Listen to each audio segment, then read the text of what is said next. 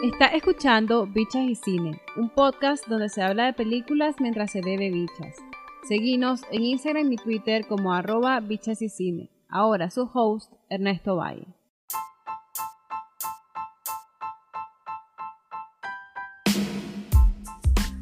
Después de unas largas vacaciones y de un ir y venir en estas mudanzas dentro de la pandemia, pues ya estamos de vuelta en Bicha y Cine. Muchas gracias por escuchar este podcast. Bienvenido o bienvenida si esta es la primera vez que lo hacen. Y pues nada, este es el episodio número 20 y como saben, cada cinco episodios pues hacíamos un especial y así lo vamos a retomar esta vez.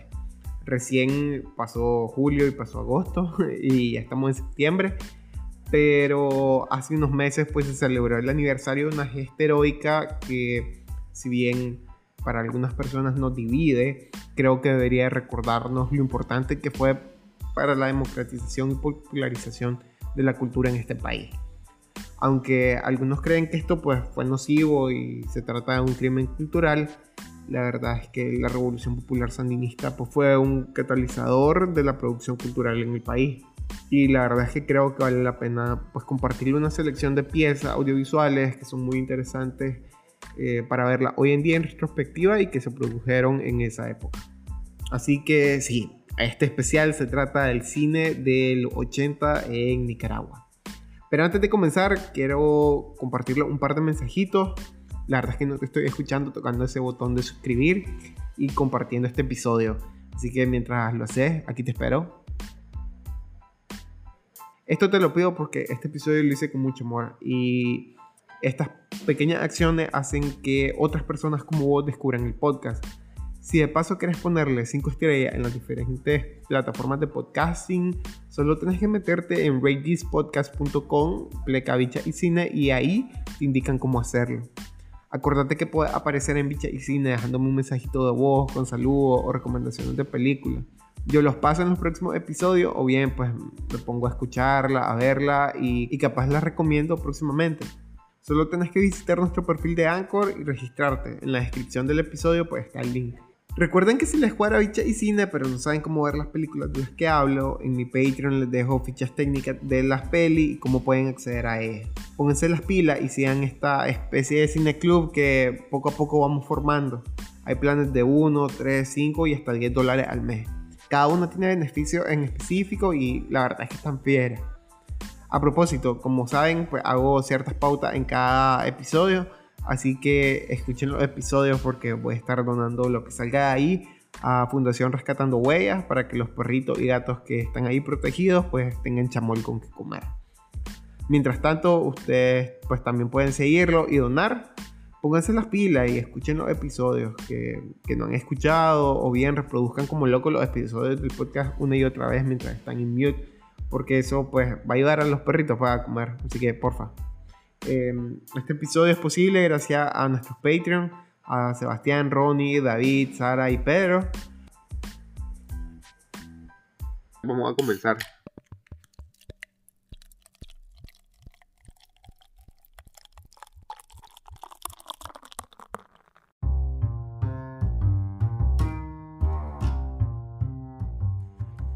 Unos meses después de la caída de la dictadura militar de los Somoza, en una Nicaragua que se reconstruía como se podía, se funda el Instituto Nicaragüense de Cine. INCINE fue el órgano estatal que se dedicó a la producción y distribución de una industria fílmica marginal, eh, si se quiere, pero que logró a través de la red de solidaridad y coproducciones entre varios países producir piezas bien interesantes o al menos llamar la atención de algunos cineastas reconocidos a nivel latinoamericano y gringo. Es para mucho el momento de la historia donde más cine se produjo aquí. Se hicieron largometrajes de ficción como Walker, como Sandino, como El Sino y el Cóndor. Esta última, la única película que fue nominada a Mejor Película Extranjera en el Oscar del 83. Pero producciones hubo para mencionar por largo rato. Desgraciadamente el cambio de régimen en los años 90 se llevó en la balastra muchas otras cosas, entre ellas el INCINE y el entonces Ministerio de Cultura. Esta es a gran escala el resumen de la historiografía del cine nacional. Pero qué mejor forma de conocer este periodo con su blanco y oscuro que con el cine. Es decir, que la guía para esta selección pues me la dio el cineasta y fotógrafo nicaragüense Álvaro Cantillano, a quien en lo personal agradezco y sigo desde hace rato. Y con frecuencia en su perfil de Instagram pues sube fragmentos de algunas películas nicaragüenses o algunas cosas que ve. Justamente por ello fue que le pregunté qué películas nacionales recomendaría. Aunque la pregunta fue amplia, me dio varios insumos que creo que forman esta propuesta depurada y a la que yo le agregué un par de propuestas más. Y al suave, pues, eh, si les gusta esta propuesta, capaz le spamean y le dicen que venga y que platiquemos en el podcast. Y bueno, estas serían las cuatro películas que considero yo ineludibles para hablar de cine en la Revolución Popular Sandinista. Recuerden que en el Patreon del podcast les digo cómo pueden ver estas películas ya. Vayan y se me inscriben, porfa. La primera película de la que les voy a hablar es Mujeres de la Frontera. Este es el primer largometraje nicaragüense de ficción realizado totalmente por nicaragüenses. Data de 1987 y fue dirigido por el cineasta Iván Argüello, a quien lo tuvimos hace algunos meses para hablar de la película Sergio Ramírez, La herencia de Cervantes en Centroamérica. Esta peli se rodó a color y en 35 milímetros lo cual para nuestra industria y más en el momento en el que se hizo, pues era casi un lujo. En gran medida, pues este episodio fue atestiguado por Iván cuando filmaba el documental Teotecancinte, El fuego viene del norte, en aquella zona. La película pues está basada en la historia real de los y las miembros de una cooperativa de una comunidad de Jalapa, la estancia creo que se llama el lugar, y la cosa es que por la guerra, pues en este caso la película obviamente tiene un trasfondo coyuntural, las mujeres pues se tienen que hacer cargo de todo en este lugar y eso incluye las labores de la producción agrícola. Una trama muy sencilla, digamos que a simple vista, pero a fin de cuentas da fe del momento en el que este tipo de cosas pasaban en el país, eh, como vestigio de memoria, que a fin de cuentas pues lo es, nos configura y nos construye nuestro relato de nación y creo que por justamente esta razón es que vale la pena verla. Es verdad que posiblemente si llegan a tener acceso a esta película es criticable en muchos aspectos, pues que el audio, que la imagen, que la actuación, que la digitalización misma o que la producción, el discurso narrativo bla, bla, bla.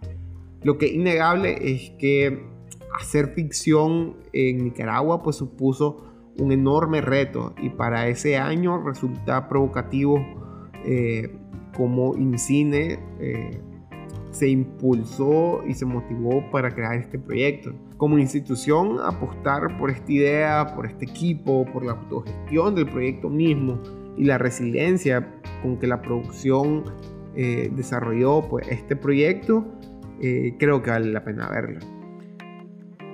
Si les digo que el director de cine más importante para Truffaut hizo una película sobre Nicaragua, en tiempos de lucha posiblemente no me creería.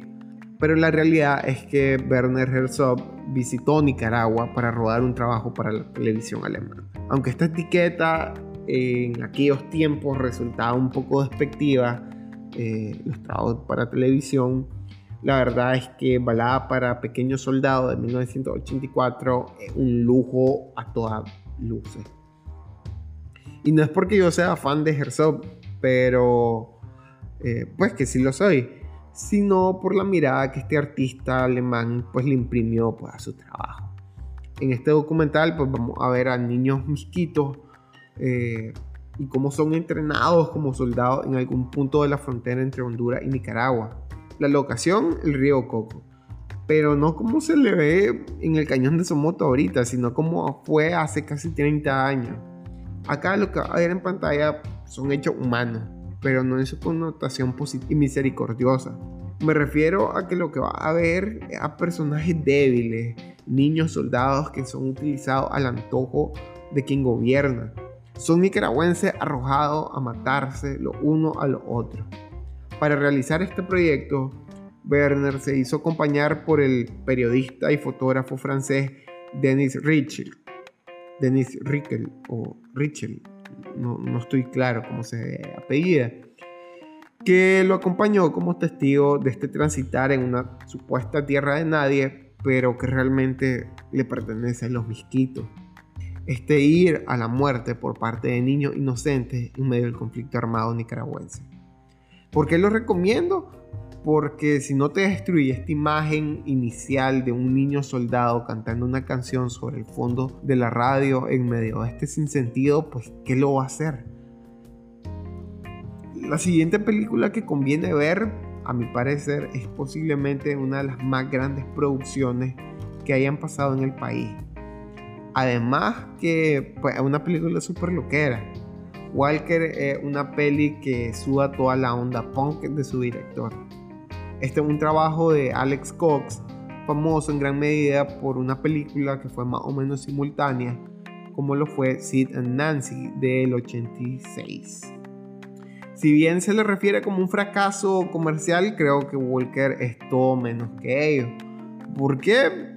Porque nos recuerda que el cine es ficción a fin de cuentas y es una forma de narrar historia y las historias también pueden ser fantasiosas, irreverentes e irrespetuosas con la historia con H mayúscula. La intención me recuerda de cierta forma a lo que hemos visto actualmente como Drunk History que recientemente fue cancelada. Esta es una serie cómica y educacional de Comedy Central, pero hasta cierto punto estoy siendo como bien atrevido al mencionarlo. Eh, pero volvamos a ver de qué trata. La peli pues se centra en William Walker, este filibustero cerote que viene a Nicaragua para conseguir todo lo necesario para el canal interoceánico como interés de Vanderbilt. En el proceso pues endiosa y le vale turca todo y se autoproclama presidente del país. Esto es verdad, en aquella época pues hubo tres presidentes en Nicaragua durante un periodo de tiempo. Pero pues eso es otra cosa porque llama la atención además de todo lo anterior, porque posiblemente, como les dije al inicio, es la mayor producción que se ha hecho en el país. Se realizó en medio de la guerra con la contra y aunque parece dundera, se hizo con un reparto súper fiera que demandó una inversión enorme de dinero. El reparto era liderado por Ed Harris, que en ese momento pues sí era un pájaro de alto vuelo, pero también estuvo Richard Masur, Peter Boyle y Miguel Sandoval entre otros. Muchos de los involucrados en esta película pues siguen haciendo cosas. Por ejemplo, el productor Lorenzo Bryan fue coproductor y productor de línea en Narco de Netflix. O sea, más sobre la jugada y que iban a estar en la jugada aún más adelante, se vinieron a hacer una película en uno de los peores lugares económicamente hablando, por el bloqueo, pues ustedes saben, en el mundo. No sé, a mí lo personal pues esto me parece súper admirable. Pero como les dije antes, pues fue un fracaso la película comercialmente hablando y como no, si estamos hablando de un momento súper bélico para los Estados Unidos. Recuerden que pues, en ese momento ya estamos en el marco de la administración Reagan y aquel discurso de defender la democracia donde sea. Y pues Alex Cox al final sale con una crítica desde lo absurdo de la influencia e intervención gringa. No sé, me parece que el contexto le pasó una mala jugada, pero creo que el tiempo le ha ido absolviendo esa mirada tan idiota del público gringo. Ojo, para mí una de las mejores secuencias en esta película pues es Walker caminando despreocupado en medio de un tiroteo en Granada. Por último, pues quiero hablarles de Alcino y el Cóndor, posiblemente la película más famosa o la mejor película eh, del país, incluso más que La Yuma en gran medida por haber sido la propuesta de Nicaragua para la mejor película extranjera en la 55 edición de los Oscars y que además logró la única nominación por Nicaragua hasta el momento. Creo que ha caído en el olvido y pues la verdad es que me parece injusto. La película pues fue una coproducción entre México, Cuba y Nicaragua basada libremente en una novela chilena pero adaptada al contexto nicaragüense y la revolución sandinista. Esto en gran medida se debe a su director, Miguel Litín, que era un exiliado en ese momento en México. La historia original pues, se publicó en 1920 y versa sobre un joven campesino que sueña con la idea de volar y que al caer de un árbol pues queda jorobado, pero esta joroba eh, se transforma en un par de alas. Eh, la gente de donde está pues lo confunde con un ángel y lo persiguen, lo atrapan, se enamora, su amor muere, se escapa y tal como Ícaro, vuela hasta de fallecer. La película pues respeta varias de estas ideas, pues al final trata sobre un niño campesino de Nicaragua que le gusta jugar con los árboles, que le gusta jugar en los árboles con sus amigos. Sueña con volar, pero este se llena de valor gritando Ámsterdam para hacerlo. Un día, por azares del destino, pues conoce a un militar gringo que le invita a subir a un helicóptero y lo lleva a volar con él. Pero esto no es precisamente lo que busca Alcino, sino es, y cito, volar sin ayuda de nada. Así pues, en una de esas, pues Alcino al final se desturca de un palo y se lesiona la espalda. En su recuperación y reinserción de su vida, pues Alcino ve las atrocidades de aquellos que antes lo habían hecho volar y al final se va involucrando con las filas rebeldes. Y eso, no se la spoileo más, pero la verdad es que a mí lo que me cuadra de esta película tiene mucho que ver con el tema de utilizar la voz de un niño. Algo así como lo que pasó con Jojo Rabbit. Pero este es precisamente un registro diferente. Acá no hay alegría y risa, o al menos no en toda la película. Lo que hay es miseria, es tristeza, es crueldad y es pobreza. Y creo que justamente en eso está lo conmovedor. Para mí este primer plano de Alan Esquivel, quien interpreta pues, al Sino, eh, mientras la acción pasa alrededor de él, es una cosa preciosísima. Ver esto y reconocer todas las contras que tenía en el juego es la razón principal por la que se las recomiendo. Y bueno, pues digamos que la película pues tampoco le fue mal en premio antes de la Academia Gringa, pues. Solo en Moscú, por ejemplo, recibió el San Jorge de Oro en el marco de su Festival Internacional de Cine número 13. Quiero volver a pedir disculpas por haberme tardado tanto con este episodio, eh, como me tardé. Creo que es válido que le haga un regalo y en este pues, va a ser una especie de bonus track que justamente me llegó a los mensajes directos del Twitter de Bicha y Cine les quiero hablar sobre el documental Sexo y los Sandinistas. Un docu que era desconocido para mí, pero que me resultó muy interesante por la temática que explora. Su nombre no le hace justicia para lo que trata, pues se enmarca realmente en la idea de la liberación nacional, pero retratándola desde la historia jamás contada de cómo los homosexuales y lesbianas batallaron por un espacio en la revolución. Todo esto pese a la cultura, por un lado súper machista y no es para menos, y por el otro eh, religiosa, católica y romana, que nos identifica pues como nación. Este corto documental fue dirigido por la cineasta inglesa Lucinda Broadbent, que se presentó en festivales de New York y de San Francisco de la temática gay. Y pues cuenta historias únicas, jovencitos, jovencitas, que fueron voces que parece que el conservadorismo pues se encargó de borrar y justamente por eso es que creo que hay que rescatarla, hay que verla y hay que reconocer esta otra cara de la revolución que no forma parte del discurso nacional.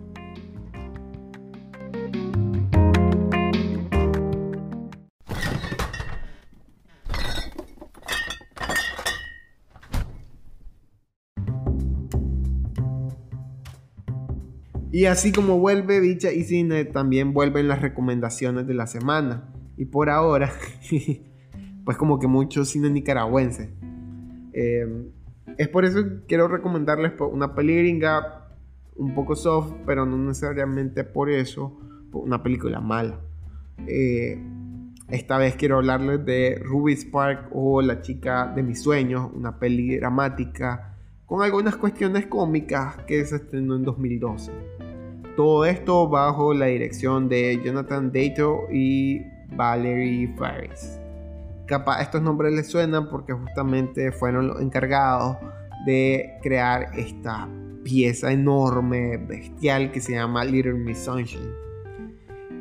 El guion fue escrito por Zoe Kesan, que justamente es quien interpreta a la misma Ruby y en ella pues vemos a un prominente escritor interpretado por Paul Dano, que eh, parece que es como el actor fetiche de estos directores. eh, que crea un personaje del que se enamora. Y pues este personaje no solo es su amor platónico, sino que se vuelve real. Creo que lo bueno de la película es que no es una comedia enteramente hablando como comedia. Eh, recuerda en gran medida como a este feeling de Woody Allen y hasta como la idea de qué podría hacer Woody Allen hoy en día. Tiene como ese mismo espíritu que hay en la Rosa Púrpura del Cairo, sobre todo como en el estudio de las relaciones humanas que vemos. Pero volvamos a la película en sí. Creo que algo que hay que destacar pues son sus diálogos que son súper intensos y cómo crea un ambiente súper dinámico, eh, sobre todo en el inicio de la película. Realmente no te das cuenta cómo la película te atrapa y te va introduciendo en su mundo. Es surreal, sí, pero no por eso deja de ser fantasiosa, aunque en realidad lo fantasioso se justifica en la película misma. Sorry por parecer tan vago realmente con esta descripción de la película, pero creo que es una experiencia muy disfrutable verla. Y, y nada, eso es todo por esta semana. Gracias de nuevo por escuchar este episodio. Ojalá te haya gustado. Una vez más, lávate las manos antes de abrir esa bicha con la que va a ver alguna de estas películas. Les recuerdo, compartan este episodio, dejen una buena reseña y suscríbanse o adquieran alguna de las membresías del Patreon de Bicha y Cine. Sin nada más que agregar, hasta la otra semana, que realmente va a ser unos días. Se viene episodio sobre el Ícaro. Chao.